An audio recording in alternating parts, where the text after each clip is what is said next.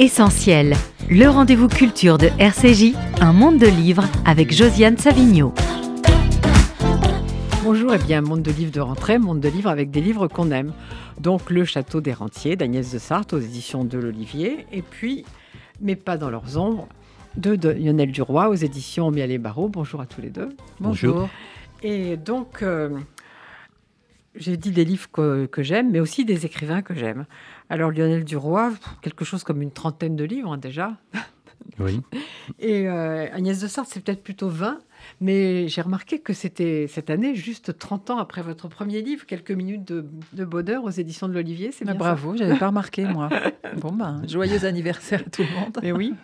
Donc euh, Lionel Duroy, vous avez là vous rompez un peu avec votre passion autobiographique pour vous tourner vers euh, votre autre passion qui est les pays de, l'Est ou d'Europe centrale. Oui. Et euh, notamment la Roumanie, comme vous l'aviez déjà fait dans Eugénia en 2018, qui était publié chez Julliard. Alors c'est bien ça? Oui, tout à fait. Euh, en fait, plus je m'enfonce dans ces pays, plus je découvre euh, des événements euh, que j'ignorais ou que je confondais avec d'autres. Par exemple, je suis un grand lecteur de Aaron Appelfeld et il m'avait jamais frappé que dans Histoire d'une vie, c'était bel et bien l'armée roumaine qui exterminait les juifs de Tchernovitch, de Mogilev, etc. Et je, je, revoyais ce livre-là récemment en fait, on, démarre sur une espèce de malentendu parce qu'il parle de la mort de sa mère, et ce sont en effet les Allemands qui tuent sa mère. Il y a une scène très brève où il dit Je l'ai entendu crier, et ce sont les Allemands. Mais aussitôt après, c'est l'armée roumaine. Et c'est l'armée roumaine qui, en fait, va se livrer à un génocide. On estime à peu près, Radu Ioannid, l'historien roumain, est à peu près euh, OK là-dessus, à 350 000 juifs massacrés et exterminés par l'armée roumaine dans des conditions effroyables. Et en fait, en, découvrant ça et en faisant plusieurs voyages dans ce qui est aujourd'hui l'Ukraine, j'ai voulu construire un roman avec un portrait de femme. Voilà. D'abord, c'est un portrait de femme. La narratrice est une femme. La narratrice, est, une, femme je suis très frappé, bien sûr, par euh, l'immigration en France. Dans les années 80, j'ai pas mal travaillé là-dessus, sur la deuxième génération euh, d'origine maghrébine. Donc, ça m'intéressait de créer un personnage de femme qui soit issu de l'immigration roumaine. Euh, ses parents arrivent en France en 83, elle, est née en 85, donc elle ne sait rien de la Roumanie. Et surtout, elle ne veut rien savoir. Et elle ne veut rien savoir parce que je pense que la Roumanie est à l'image de ses parents, c'est-à-dire des gens qui rasent les murs, qui n'ont pas un sou, etc. Il y a cette image de l'immigration qui est très violente et qui m'a fait créer euh, Adèle, Kodreanu, dans cette colère-là et dans cette violence-là. Oui, ça, on va en parler. On va en parler du fait que c'est une femme en colère et qui ne sait pas très bien pourquoi elle est en colère au départ. Alors, je vais signaler, puisque en plus Olivier Cohen est là, donc sinon il va nous massacrer, que Aaron Appelfeld est publié aux éditions de l'Olivier. bien sûr. Et Agnès de Sarthe, au contraire, vous faites avec humour un roman autobiographique qui est très romanesque, mais disons que vous avez un peu échangé vos rôles. Lui fait souvent dans l'autobiographie, vous, vous faites moins souvent dans l'autobiographie. Et il est aussi question d'Europe centrale, mais évidemment d'une autre manière. Mais euh, moi, je voudrais lire les deux épigraphes de vos livres, parce que je crois que si on lit les épigraphes, on sait déjà pas mal de choses sur ce que, sur ce que vous dites. Alors, comme je vois rien, évidemment, il va falloir que je prenne mes lunettes. Déjà que je retrouve la bonne page. Alors, chez, euh, Lionel Duroy, euh, c'est un, extrait d'un livre de Matatias Karp qui s'appelle Le livre noir de la des Juifs de Roumanie 1940-1944 de toute l'histoire de la civilisation, c'est à la Seconde Guerre mondiale qu'il revient d'avoir révélé les aspects les plus dégradants de l'âme humaine. Chez vous, Agnès de Sarthe, c'est tout à fait autre chose. Ah oui. C'est Isaac Bashevis Singer. Dans la littérature, comme dans nos rêves, la mort n'existe pas. Vous êtes d'accord avec ça, Lionel Duroy? Ça, ça m'amuse parce que c'est une discussion que j'ai souvent eue avec Bernard Barrault qui me dit la mort n'existe pas. Il me dit ça. Et moi, j'ai adoré le livre d'Agnès de Sarthe, dont je voudrais dire un mot. Je le trouve bah, mais Vous allez en dire des mots, oui. Vous on va, chacun va dire des mots, c'est sûr. je le trouve très poétique, très romantique. Et alors, tout le long de cette euh, lecture, je songeais, Agnès de Sarthe est vraiment du côté des victimes, et c'est étrange parce que moi, je me suis toujours intéressé aux côtés des bourreaux. Hmm. Dans l'hiver des hommes, déjà, je travaillais euh, sur les criminels de guerre euh, yougoslaves, parce que j'avais en partie couvert la guerre. Ensuite, je suis reparti travailler avec les officiers qui se cachaient à Palais. Et je pense que mon héroïne dans ce livre, Adèle Codreanu, ne le sait pas encore, mais si elle est en colère, c'est parce qu'elle est du sale côté. En fait, elle est du côté des bourreaux. Elle ne le sait pas encore, mais son pays, je crois que c'est pour ça que j'aime ces pays et que j'aime profondément la Roumanie. C'est un pays qui va très mal parce que c'est un pays qui a une histoire chaotique et épouvantable en fait. Allié de la France de 16 à 18, mais ensuite allié des nazis, qui s'est livré à des choses épouvantables et ensuite euh, allié de Staline d'une certaine façon, même si c'est un, régime qui s'est imposé. Et ils sont sortis de là en 90-91 exsangues, ils n'ont pas de pensée, en fait, ce sont des gens qui vont mal dans leur tête. Et moi, ça m'intéresse beaucoup de travailler avec eux. Je, pense que l'opportunité d'écrire, euh, mais pas dans leurs ombres, c'est aussi une façon euh, d'aller vers eux J'y vais beaucoup, j'ai presque envie d'y habiter. Je vais apprendre le roumain maintenant. C'est vraiment un pays qui va très mal et qui m'intéresse de ce point de vue-là, parce que son histoire est épouvantable, constamment épouvantable, constamment chaotique, et qu'aujourd'hui, quand je suis avec les Roumains, ils ne savent rien de leur histoire. Moi, je suis comme un apporteur de mauvaises nouvelles. Quand j'écris Eugénia, il me disait non, mais le pogrom de Yash, tu exagères beaucoup le nombre de morts. Alors je suis obligé d'apporter toute la documentation pour montrer qu'en effet, fin juin 41, la population de Yash a massacré un peu plus de 13 000 juifs. Mais ils ne le savaient pas. Depuis, il y a une plaque, etc. Et c'est pareil, sur euh, le génocide commis par l'armée roumaine, ils ne savent rien, je pense c'est pas du négationnisme. Mais votre, héroïne, elle est confrontée à ça. C'est-à-dire des gens qui lui disent qu'elle devient suspecte parce qu'elle euh, elle dit les Juifs ont été massacrés. Elle devient suspecte aux yeux, aux yeux des gens. Elle l'est, elle l'est. Et Radu Ioannid, l'historien roumain, qui est le, un des seuls à, travailler vraiment là-dessus, qui est ambassadeur de Roumanie en Israël, euh, se fait contrer régulièrement là-dessus. Et moi, quand je parle de ses travaux, et de ceux de Matatias Karp, que mhm. vous avez cité en ouverture, qui est quand même la Bible là-dessus. Hein. Euh, si je peux, j'en dirai un petit mot. Mais les, gens me répondent, mais avec beaucoup de calme, hein. oui, mais Radu Ioannid s'intéresse à ça parce qu'il est juif lui-même. Mais alors, quand vous dites, vous avez dit tout à l'heure, Agnès de Sarthe, elle est du côté des victimes. Alors, évidemment, les, grands-parents auxquels elle fait allusion euh, sont, ont immigré euh, parce qu'ils étaient des victimes, parce qu'ils étaient victimes de, l'antisémitisme, des mmh. pogroms, du nazisme, etc. Mais néanmoins, euh, ils se comportent pas comme des victimes, ils reconstruisent quelque chose. Bon, d'abord, il, il y a, le problème du titre. Alors, donc le château des, le château des rentiers, euh, c'est évidemment euh, une allusion à une rue de, Paris qui s'appelle la rue du Château des Rentiers. Peut-être tous, tous, les gens qui nous écoutent ne, connaissent pas cette rue, moi je la connais. C'est une rue du 13e arrondissement dans laquelle il y a pas mal de, de grands immeubles. Mhm. Et, euh, mais alors, est-ce que c'est le mot rentier qui vous a fait penser à, qui, vous a, été le moteur du livre, l'idée qu'il y avait une idée de, construction sur la vieillesse, etc. il, il est venu immédiatement. C'est très rare que, le titre euh, m'apparaisse. En général, il m'apparaît pas.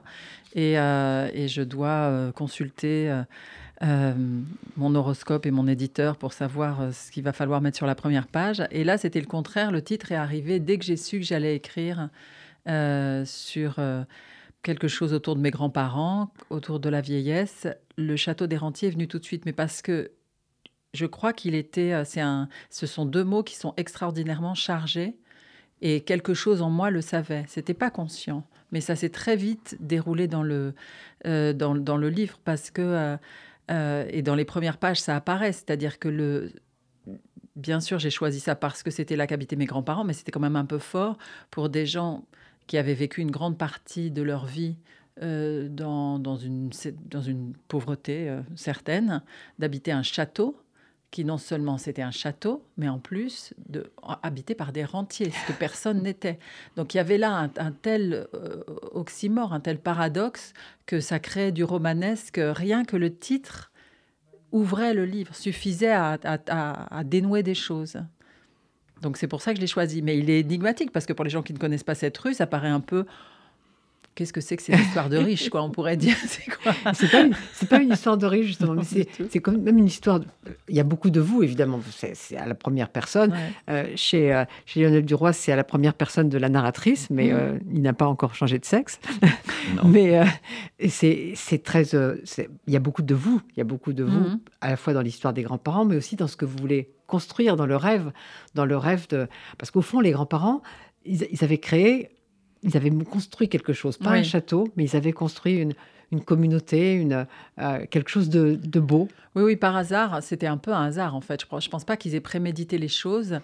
Euh, ils, ont, euh, ils ont acheté sur plan dans une de ces tours qui ont jailli, qui ont surgi dans le 13e arrondissement et qui l'ont défiguré sous mes yeux, parce que moi j'habitais là et même en tant que petite fille, j'étais choquée par la défiguration du quartier. Ils ont acheté sur plan un petit appartement et ils ont dit à pas mal de leurs amis, vous devriez acheter, c'est bien, c'est pas cher. Et leurs amis ont dit d'accord. Et sans faire vraiment exprès, ils se sont retrouvés à, vivre la dernière partie de leur vie, puisqu'ils avaient tous, euh, quand ils ont acheté, ils devaient avoir certains 60, 70, peut-être un peu plus, je ne sais pas, mais en tout cas, il leur restait plein d'années à vivre et à vivre en communauté. Alors peut-être que le fait qu'ils étaient, pour la plupart, d'anciens communistes euh, leur ont permis. Ils étaient tous immigrés ou certains étaient français euh, Non, c'était que des non non c'était que des c'était que des gens qui venaient de Moldavie. Alors il y avait des, des, des dates d'arrivée en France qui pouvaient être variables. Il y en avait qui parlaient plus ou moins bien français, il y en avait qui étaient plus ou moins bien intégrés, mais c'était tous des des, des, immigrés. C'était tous des personnes qui avaient euh, une grande partie de leur famille qui avait été assassinée dans les camps d'extermination. Donc c'était des familles recomposées bien souvent, avec pas mal de, d'absents. Et, euh, et, et ils, euh, donc ils étaient, euh, comment dire, c'était une communauté qui fonctionnait parce que il y avait ce passé qui, est, qui les soudait. Et je, je pense quand même, et en, en, en, travaillant, en avançant dans le texte, je me rendais compte aussi de l'importance de leur, la pensée socialiste pour tous ces gens-là qui étaient des juifs euh, complètement religieux et qui étaient des héritiers des maskim, des Lumières, euh, euh, et, qui est une communauté très particulière. avec des idéaux politiques très forts, qui après ont évolué. Hein. Moi, je me souviens que mon grand-père, à la fin de sa vie, il était Chirac, Chirac, Chirac, bon, et parce qu'il avait reconnu la, la, responsabilité des, des, Français par rapport à la déportation des Juifs. Bon, mais il y avait quand même un élan et une force, et je crois, la, présence d'un idéal. Et, euh, et ça, c'est quelque chose qui est, qui est complètement perdu. Enfin, c'est quelque chose qui a complètement euh, disparu. Et je pense, que je m'attache aussi beaucoup à ça dans le livre, à essayer de retrouver cet élan de euh, on va fabriquer quelque chose, l'excitation de fabriquer quelque chose. Mais ils sont aussi des survivants, c'est ça qui les unit. Oui, c'est pour ça, c'est pour ça Agnès de Sartre que votre rêve ne peut pas marcher, que mm. pour échapper à l'EHPAD, on fasse tout ça. Parce qu'on n'a on pas ce, ce non, oui, oui, bien sûr, puisque quand je dis survivant, et merci Lionel de, de, le, de le souligner, survivant, c'était, moi je l'écris sur avec un tiret vivant, mm-hmm. parce qu'il vivait énormément, vu qu'ils étaient, ils avaient une conscience incroyable que le fait d'être là était un privilège. Et donc, il y avait, c'était du bonus un peu, d'une certaine manière. Alors que nous, euh, ma génération, en tout cas en Europe occidentale, on est. Euh, ben, ça peut être que pire. Vieillir, ça peut être que pire. C'est pas, c'est pas du côté du privilège. C'est étonnant parce que votre livre, c'est le souhait finalement de reconstituer une communauté pour vieillir ensemble. Oui. Hein, c'est assez beau, le livre, il glisse de ça, de vos aïeux comme ça, qui étaient ensemble au château des Rentiers. Ah, ben, moi, je vais essayer de refaire la même chose d'ici 10 ans, d'ici 15 ans, avec nos amis, dites-vous. Oui, oui, oui, mais moi, parce je crois qu'on va pas y arriver. Et d'ailleurs, on va pas dévoiler la fin du livre, mais ce euh, c'est pas évident qu'on y arrive. Allez savoir. En même temps, comme, parfois, il y, a des, choses quand même qui... Euh, il y a beaucoup d'initiatives de ce type qui existent en ce moment. Et euh, donc, on a l'impression que moi, j'appelle ça une utopie, et c'est un phalanstère, et c'est, on imagine, j'imagine beaucoup de choses, etc. Mais je reçois euh, maintenant de plus en plus des articles, des, images de choses, d'habitats de, partagés qui s'organisent. Alors c'est à une petite échelle, c'est souvent en province, mais ça existe. Et puis le, euh, même près de Paris, il y a les Baba Yaga, c'est une, c'est vrai, c'est une incroyable, c'est vrai, c'est vrai que c'est, une belle utopie, mais quand même, j'allais dire, votre livre presque le la démolit parce que on voit que ces gens du château des Rentiers, il y a quelque chose de, fondateur dans le fait qu'ils soient là. C'est pas simplement. Euh, Bien sûr. On est copains, on va ah vieillir ensemble. C'est beaucoup plus fort. C'est les survivants, comme vous dites, avec le trait d'union. C'est très important. Oui, oui. Mais c'est euh, c'est une façon aussi de de dialectiser cette affaire. C'est-à-dire, moi, j'ai j'ai jamais dans l'idée que les, que les situations sont, euh, euh, sont absolument positives ou absolument négatives. Une telle chose n'existe pas. Et en ce moment, on est dans une telle, un tel moment de passion négative euh, c'est vrai que c'est facile hein, et c'est assez agréable, même si on a la passion négative en ce moment, on a vraiment de quoi se mettre euh, des. On a, on, a, on a du grain à moudre. Hein. Oui, mais si on l'a pas, on est triste. voilà, non, mais tout, tout, tout, tout, tout va mal, tout va aller de plus en plus mal et tout va, aller, tout va être de pire en pire, etc.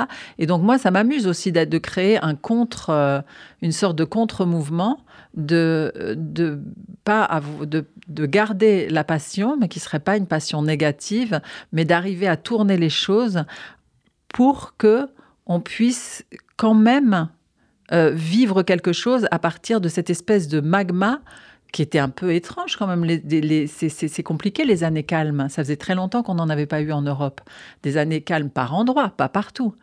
Mais euh, euh, c'est aussi quelque chose à, vivre et à, penser surtout. je pense qu'il ne faut pas le subir non plus, euh, parce que ça peut être, comme toute chose subie, euh, ça crée, des, ça crée des, des, complications après. C'est comme la mauvaise conscience euh, pour Adèle, par exemple, dans le livre de, de Mais elle arrive, elle arrive, elle arrive, à tourner sa, sa, passion euh, négative en passion positive, mm. comme finalement, va pas trop dévoiler de, de choses.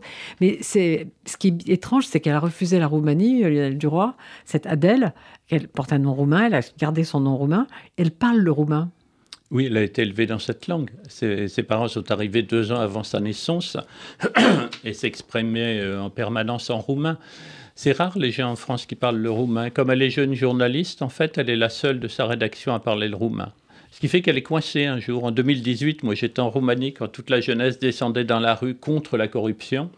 Et c'est à ce moment-là qu'elle découvre la Roumanie. Elle la découvre sous un jour finalement assez sympathique. Toute la jeunesse dans la rue à Bucarest pour exiger que le Premier ministre reste en prison. Euh, c'était, c'était un premier mouvement intéressant. Alors, j'aime bien lire des, petits passages, donc je vais lire un passage du début d'Agnès de Sarthe qui me plaît beaucoup. Peut-être vous le commenterez, Agnès de Sarthe. Mm. je trouve ça très beau. C'est, le chapitre qui s'appelle Un projet d'avenir. Mm. Et euh, à 8 ans, je rêvais à la jeune fille que je serais à 17. Elle aurait des cheveux raides et blonds, elle serait mince et musclée au volant d'une voiture décapotable et ses longs cheveux blonds, c'est si agréable de l'écrire deux fois, de l'imaginer deux fois, voleraient à l'horizontale dans son dos, soulevé par la vitesse et le vent. Ce portrait évoque par bien des aspects, je dois le reconnaître, la publicité pour Barbie voiture qu'on voyait alors à la télévision. Je ne crois pas que j'établissais le lien entre les deux à l'époque. Quand, neuf ans plus tard, j'ai atteint l'âge rimbaldien, j'avais les cheveux bouclés, châtains et courts. J'étais joufflu, plus souple que musclé, je ne conduisais aucun véhicule, pas même un vélo. Je n'ai pas pensé pour autant que j'avais trahi mon rêve, que j'avais mal évalué mes chances de devenir blonde, mince et de passer mon permis avant l'âge légal. J'ai été porté par cette vision que j'avais eue enfant jusqu'à la veille de mon 17e anniversaire, entraîné chaque matin par l'envie de conquérir ce futur radieux. Au moment du bilan, le constat ne s'est teinté d'aucune amertume. Et en fait, euh, vous, vous, construisez toujours, parce que au fil de chapitres qui semblent parfois diverger, en fait, vous, vous reconstruisez un château des rentiers dans ce livre. Vous reconstruisez quelque chose. Merci. Vous, lisez très bien. Euh, merci beaucoup. c'est assez. Euh, oui, c'est. C'est un peu ça le, le livre. C'est comment faire pour construire quelque chose qu'on ne, qui n'est pas, qui est que, qui bien qu'immatériel va exister. Euh, et puis aussi, là, dans le, moment que vous avez choisi de lire, il y a euh, une sorte de licence euh, que je me donne de croire Alors enfant, je crois que je vais devenir comme ça. Et puis ensuite, adolescente, je crois que je vais devenir autrement. Et toujours croire qu'on va... En fait, cette propension à la croyance, mais aussi à l'amélioration et au changement, pour moi, c'est très important et c'est pas que c'est pas quelque chose de narcissique au sens où c'est pas comment m'améliorer ou c'est plutôt une sorte de façon de ne pas être que soi.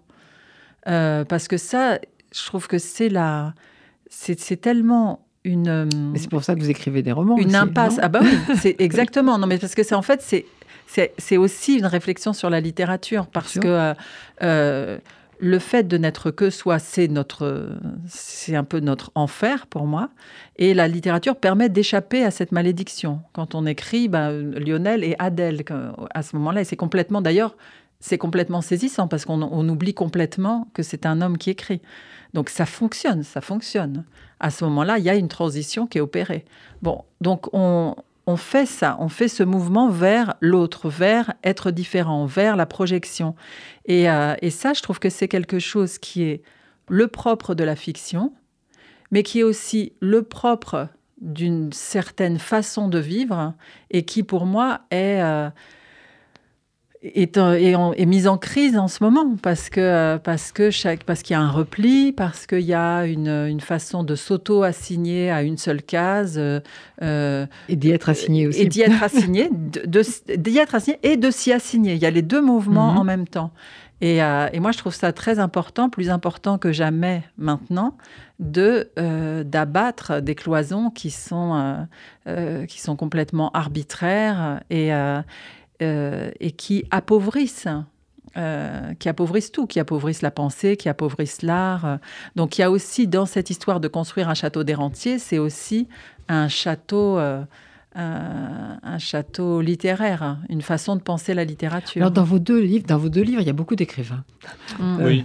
Il y a Cynthia Ozick chez vous notamment, et chez Lionel Duroy, il y a tout le monde. Il y a Ilson Rath, il y a bah, Paul Feld, on en a déjà parlé. Il y a beaucoup d'écrivains. Mais alors, Lionel Duroy, cette Adèle, euh, vous lui avez donné un mari qu'il adore et qu'elle trompe à tour de bras.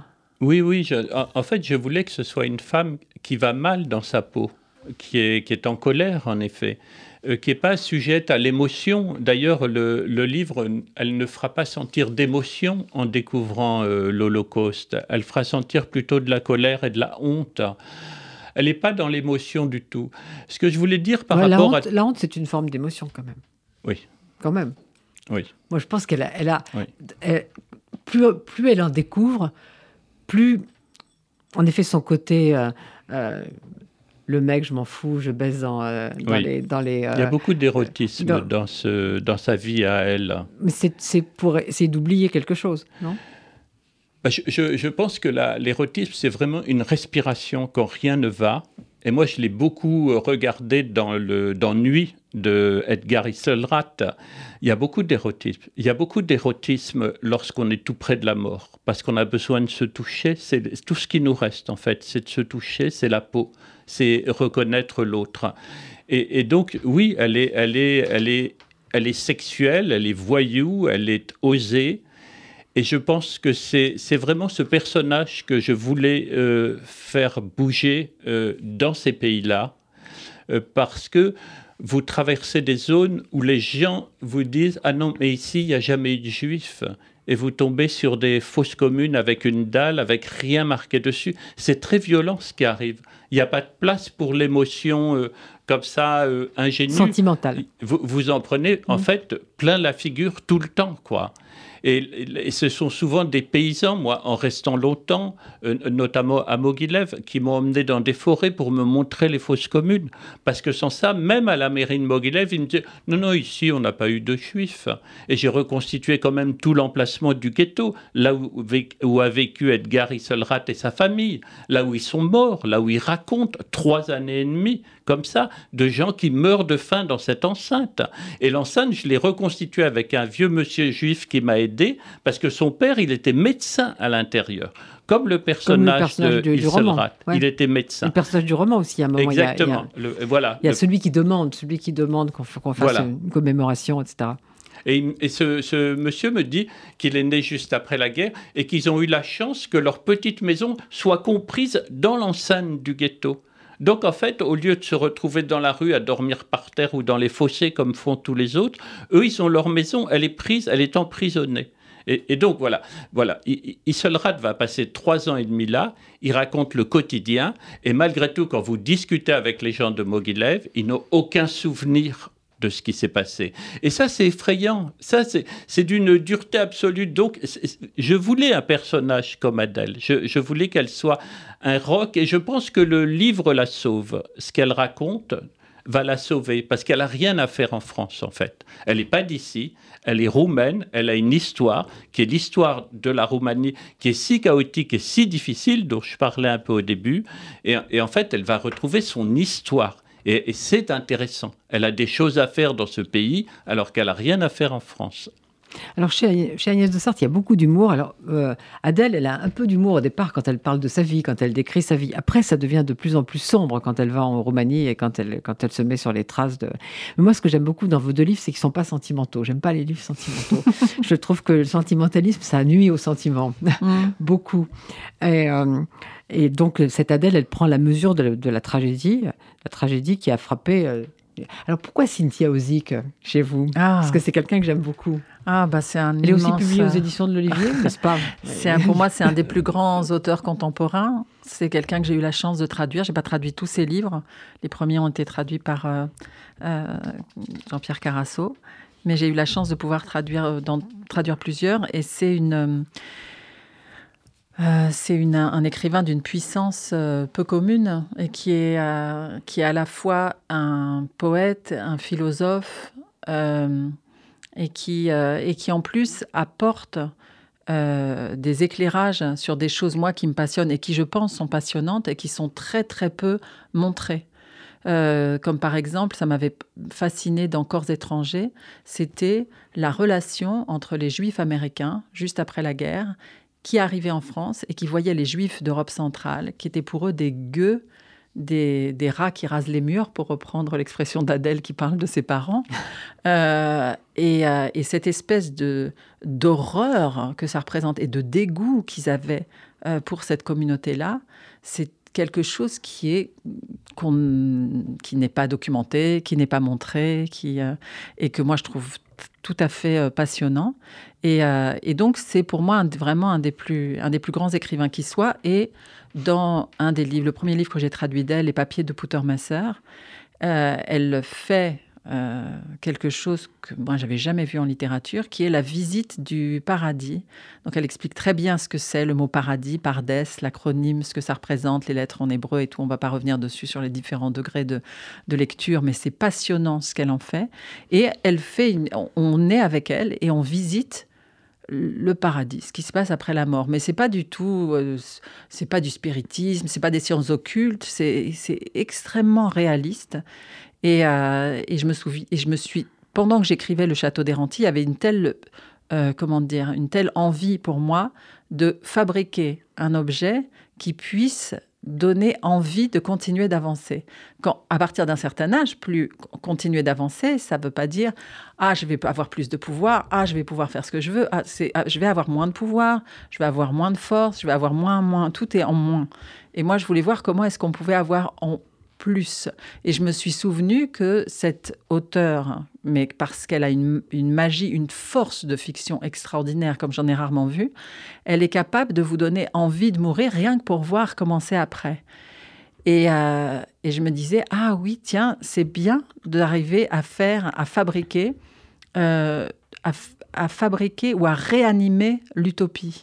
Parce que c'est quelque chose qui est... Euh, enfin, c'est quelque chose qui... C'est une pensée qui est complètement à plat, qui est complètement dégonflé maintenant.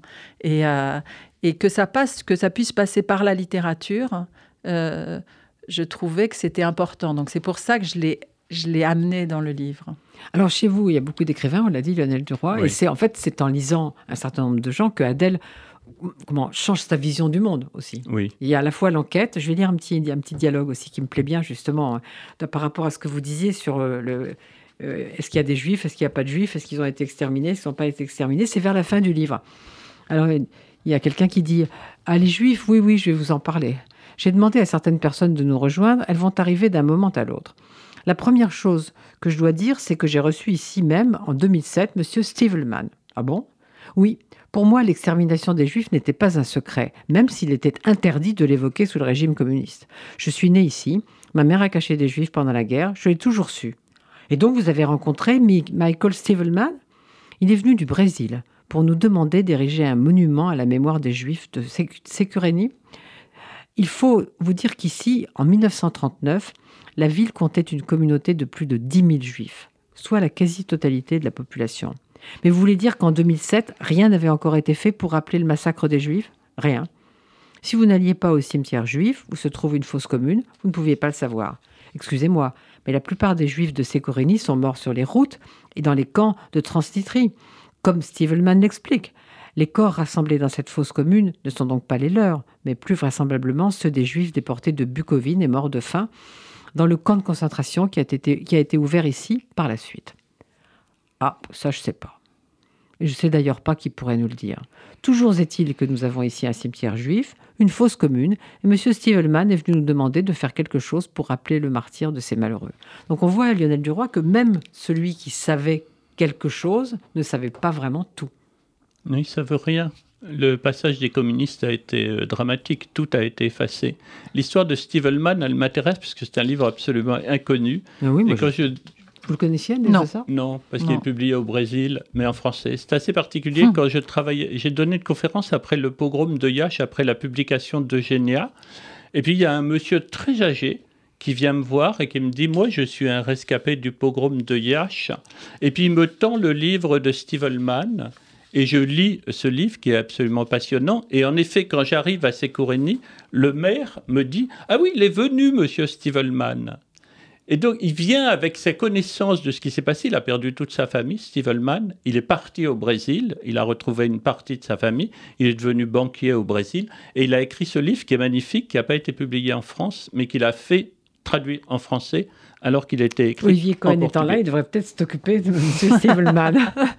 non, ce que, ce, que, ce que, je voulais dire, et puis je l'ai retrouvé un peu chez euh, Agnès aussi, c'est ce qui, ce qui me passionne en fait dans l'écriture, c'est quand même de prolonger l'œuvre des écrivains qui ont disparu.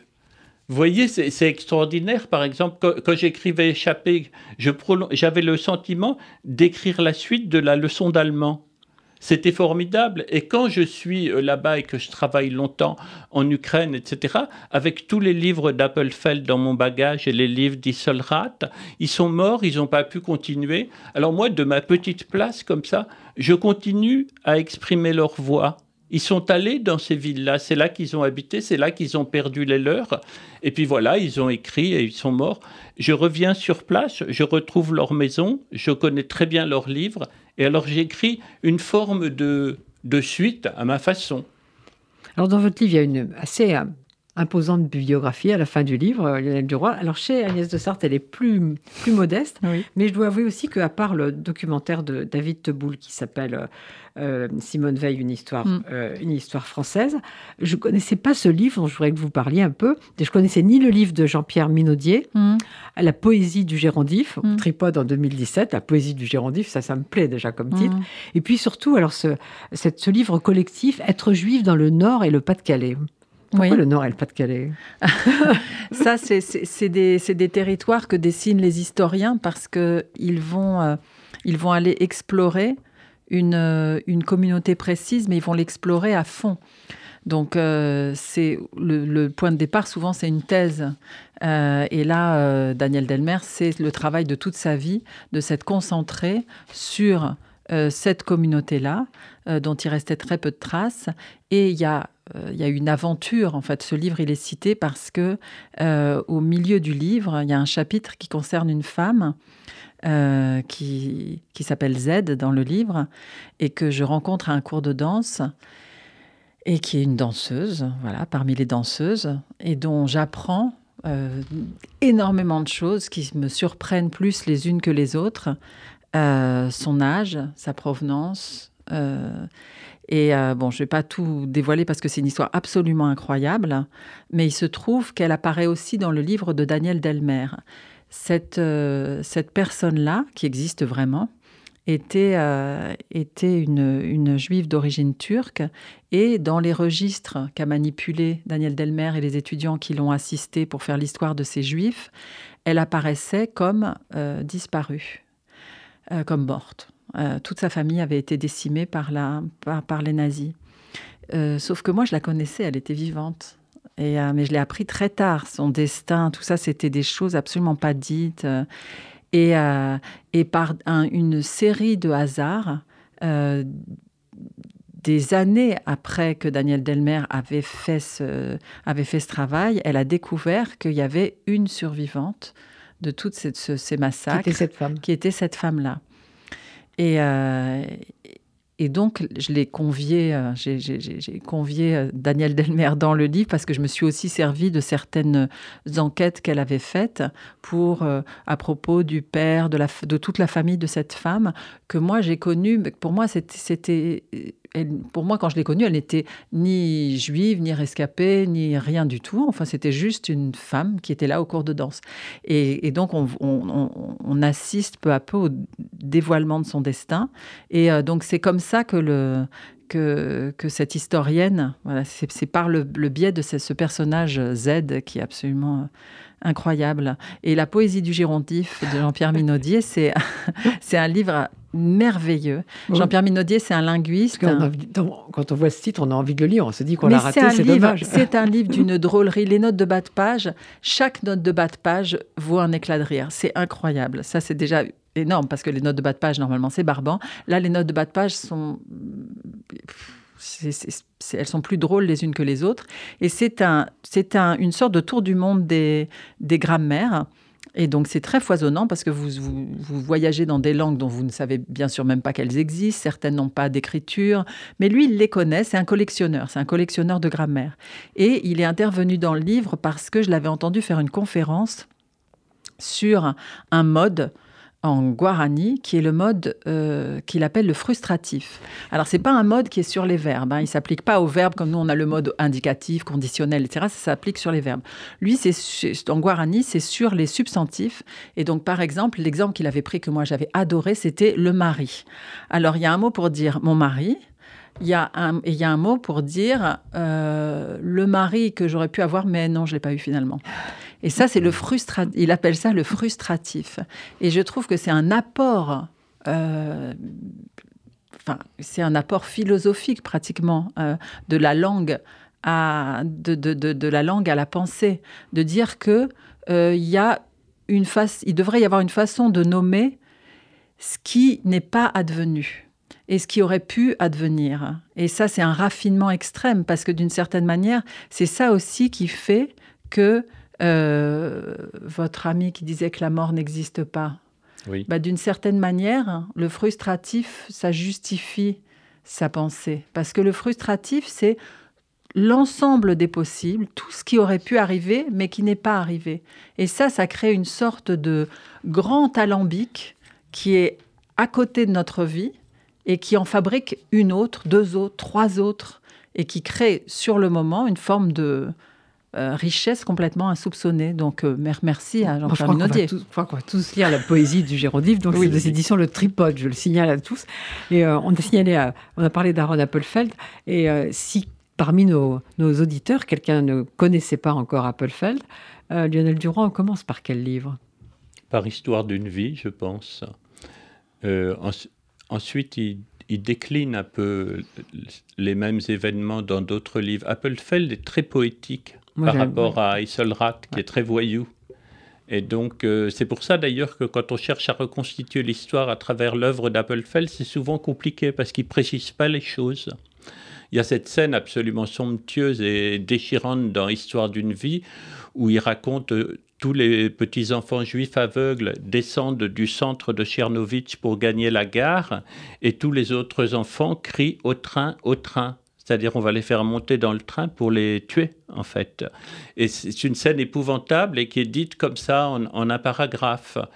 Euh, sans précision d'ailleurs, ni de jour, etc. Il est, il est, voilà. Euh, alors que quand je lis par exemple euh, Isselrat, c'est beaucoup plus précis, c'est beaucoup plus dur, comme ça, tous les détails sont là. C'était intéressant de voir que Nuit a attendu, je crois, une vingtaine d'années avant de recevoir l'autorisation de traduction, parce que Isselrat racontait que des juifs volaient d'autres juifs à l'intérieur du camp, que des femmes se vendaient pour un crouton de pain. Beaucoup de choses très triviales et très horribles qui se sont réellement déroulées euh, dans les camps. Et je n'imagine pas euh, Appelfeld le disant. Et puis il y a cette scène absolument euh, magnifique euh, d'Appelfeld qui ne parvient pas à écrire les marches de la mort, puisque les Roumains font marcher les Juifs depuis leur ville jusqu'au camp de Transnistrie.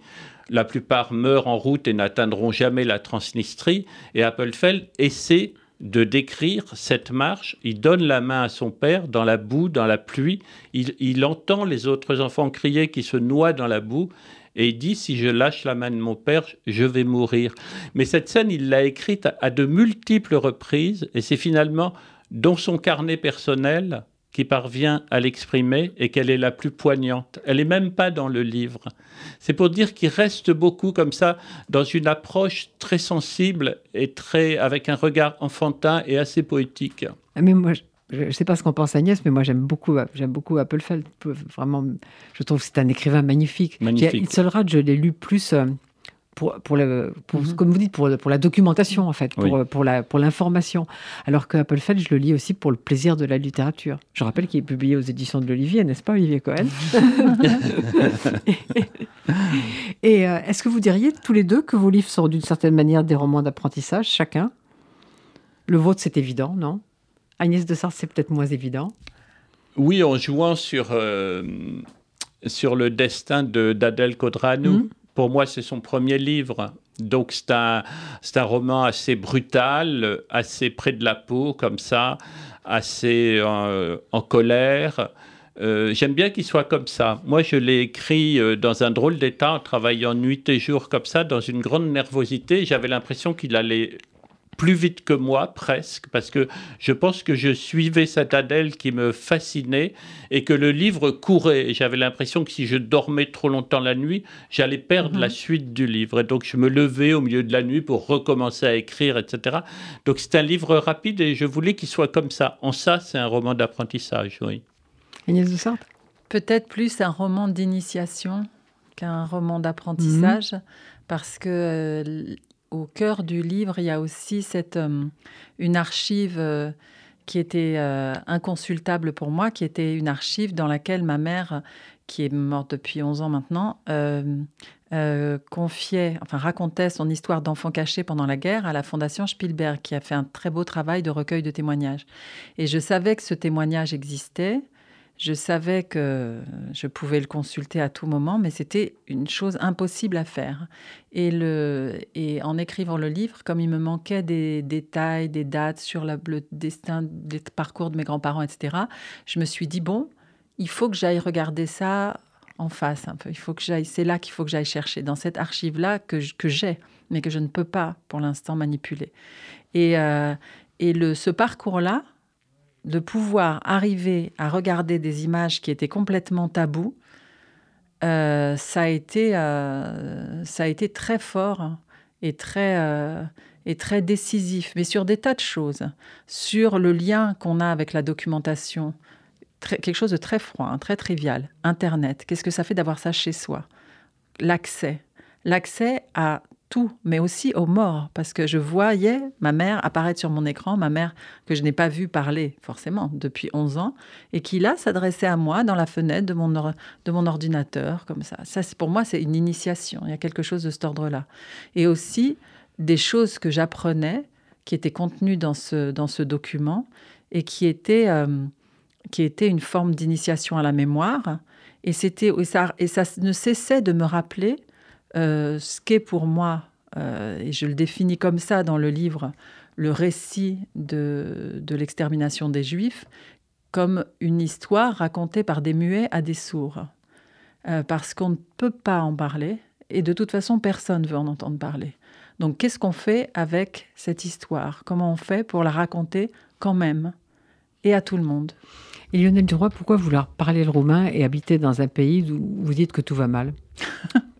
Euh, c'est un pays qui me passionne de plus en plus parce qu'il y a tout à faire, je pense. Euh, j'y étais pendant le débat sur la retraite en France. C'est vrai que pourtant j'étais euh, tout à fait d'accord avec la plupart des grévistes sur la retraite en France, hein. mais le, on est tellement loin de ça quand on habite en Moldavie, par exemple à Chisinau. Je parle de la Roumanie, mais j'adore Chisinau. D'ailleurs, dans le, livre d'Agnès, j'ai retrouvé tous les mots que j'aime. Hum. Ça s'appelait Kishinev avant. C'est là que je hum. voudrais habiter, Chisinau, Chernovitch, enfin toutes nos villes là de, de Bessarabie, de Moldavie, c'est aujourd'hui la Moldavie, de Roumanie. Tout ça m'intéresse beaucoup et je, pense qu'il y, y a énormément de choses à faire. C'est comme si je naissais au monde aujourd'hui quand je suis en Roumanie, hmm. comme si euh, j'étais en 1950 après la guerre en France tout est à construire, mm. toute l'histoire est à écrire, elle reste à écrire. Donc Agnès de Sartre, c'est comment, c'est comment vieillir bien, et vous, c'est comment redevenir jeune, si je comprends bien. voilà, j'accepte cette idée. Je me dis que je vais aller habiter Kishino. Bon, je crois qu'il est temps que je qu'on souhaite à tous de bonnes fêtes, n'est-ce pas? On l'a déjà fait. Euh, donc, euh, on va vous souhaiter à tous de, bonnes fêtes, mais euh, juste après les fêtes, il faut pas oublier de, il faut pas oublier de lire. Donc, vous avez à lire, et c'est indispensable de lire Agnès de Sartre, le château des rentiers. J'aime pas d'habitude les jaquettes, mais j'ai pas retiré la jaquette. Donc, vous voyez, Olivier Cohen, de temps en temps, ça, ça m'arrive. Et c'est évidemment aux éditions de l'Olivier, dont on a beaucoup parlé. Et Lionel Duroy, c'est aux éditions Méal et Barreau, dont on a parlé ici. On est venu expliquer ce qu'était l'aventure, la nouvelle aventure des éditions Miel et Barreau. Et puis, je vais vous dire que vous retrouverez aussi Agnès de Sartre dans Libération samedi. J'ai vu ça ce matin.